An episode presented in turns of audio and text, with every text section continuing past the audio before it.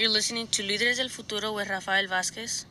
And so once again, we have uh, Ms. Sylvia Lemus, who is representing the County of Sonoma, here to update us as to what's going on with COVID. And then you're going to give us this positive news about the vaccine. But let's get started with those numbers. Yes, uh, thank you for having me, Rafael. So first of all, we'll start with uh, with where we are right now with COVID. So right now, as far as vaccinations, um, we have 82.4% of the eligible population fully vaccinated, and we have 6.3% partially vaccinated. So partially vaccinated is people that have only received maybe one dose of the vaccine, but haven't completed the whole process. So we want to encourage people to, to become completely vaccinated. Um, and also our a percentage of people that have received uh, boosters, um, we have 64.9% of the eligible population. Again, uh, that means that um, we, we could have 100% of the population is eligible vaccinated, but, but we don't yet. So we want to encourage people that may have been vaccinated but have not received their booster, but they're eligible to please um, uh, get your booster so you can become completely vaccinated. Uh, right now, our metrics here in Sonoma County, our daily case rate is 35.8 per 100,000 um, residents. In the unvaccinated um, um, uh, population, it's 56.2 per 100,000. And then the vaccinated population is 32.2 uh, for vaccinated per 100,000. So there's a big difference. Uh, and the average again is 35.8. Uh, our overall testing positivity rate for COVID is 14%. And then the lowest HPI, the positivity rate is 15.6%. Um, I do have some data also about the hospitalizations. Mm-hmm. Um, so right now we have about 35 COVID related hospitalizations in our local hospitals um, this week. And then uh, out of those, four are in ICU related to COVID. So we have four patients in ICU in a county related to COVID. And also some really good data to kind of keep, uh, keep mind, mind of is that for cases, people that are unvaccinated have 2.7 times more likely to be affected uh, with COVID. In hospitalizations, people who are unvaccinated had 15.2 times more likely to be hospitalized with COVID if they're unvaccinated. And then people who are unvaccinated have 13.5 times more likely to die of COVID related uh, situation if they're unvaccinated. So we want to really try to encourage people for their own protection to be vaccinated. Definitely. And so again, uh, you know, some adults may choose and have the right to not vaccinate if that's what they choose to do. But what my concern often becomes are children. Children may not know better. Um, and even when they do and they say, I want to get vaccinated, some parents are like, no, because you're under the age of 18, mm-hmm. I'm going to prevent you from getting vaccinated. And I think that that is uh, traumatic for some of the children. Uh, especially now, some of the summer programs are requiring some of these kids to be vaccinated in order to participate. And because the parent has chosen not to vaccinate their child, their child's uh, you know experience uh, ends up being a negative experience because they're not able to participate. But we need to again protect the larger um, community. And so again, parents uh, do it for your own health, do it for the health of your children. Mm-hmm. And again, that brings us, I think, to this uh, positive conversation uh, in regards to what is happening with the vaccination yes, uh, we, we have some good news this week. Uh, as of late last week, the state and federal regulators approved the COVID 19 vaccines for children. Children, young children aged six months to four, five years old can now get vaccinated. So that's really positive news. Uh, we know there's been a lot of families that have been waiting for this time. So we estimate that we have roughly about 21,000 children here in Sonoma County that are eligible now to be vaccinated. Um, and we are really encouraging parents that if they have a primary care provider or go to a health center to um, make contact with them and make an appointment to go and, and, get your child vaccinated if you have it. For those that don't have coverage, we do have uh, other options. Um, they can either go to myturn.ca.gov and make an appointment at a local pharmacy for vaccinations for their children. Or uh, our, the Roseland Community Center here on Sebastopol Road also has uh, vaccinations for children six months and older. So that's really good. And I've heard that it's walk in, you don't have to make an appointment. Um, I heard from someone today that there was no line. They were able to take the 12 month old child to go uh, get a vaccination today. Um, the Roseland Community Center is open uh, Tuesday through Saturday um, from 9 to 4, except for Saturday from 9 to 1. Um, but that's another option. Um, so, yeah, we're really excited about it. And the dose is different. I can talk a little bit about the dosing.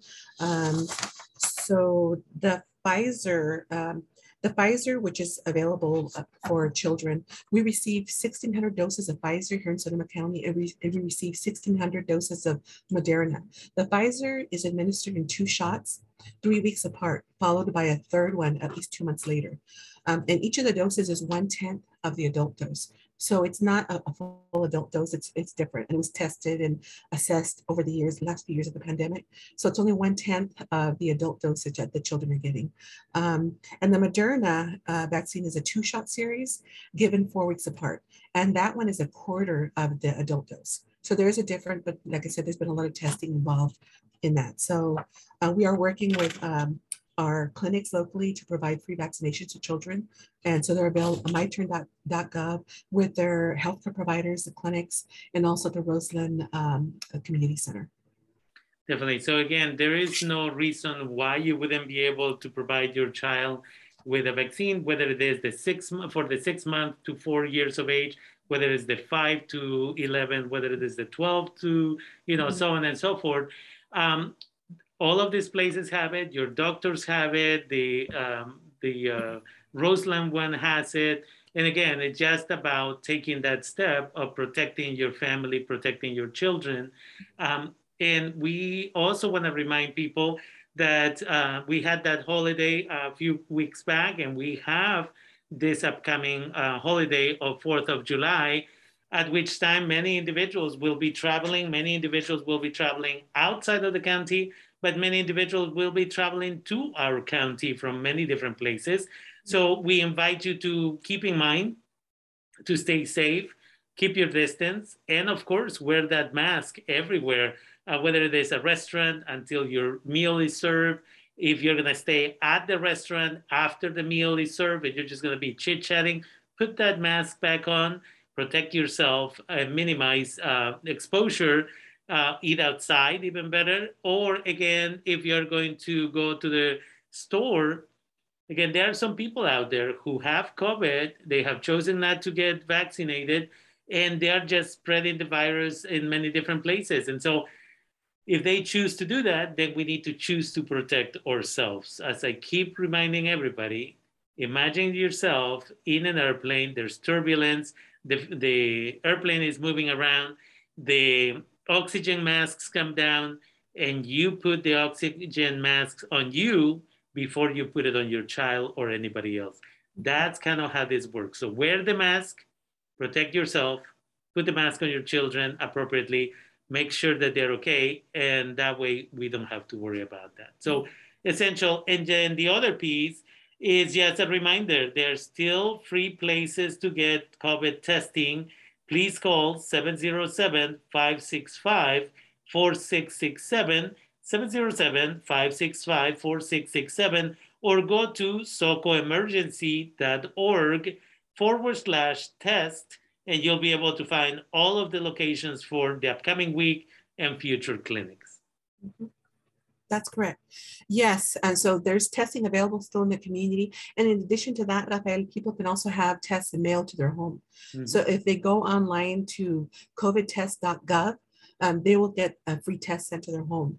And that's, you know, that's another option that they can use. And in addition, when people are, are testing at home with the antigen, the rapid test, we ask that they please report the results because it's important for our community to have accurate results for our whole community. Um, that way we know where our real case rate lies and our case positivity. Um, and you can do that also on socoemergency.org. There's a place where you can report on there on an online form the results of your test. Definitely. So again, we want to have the most accurate number. So if you took the test, you tested negative, still report it. That way we have that information.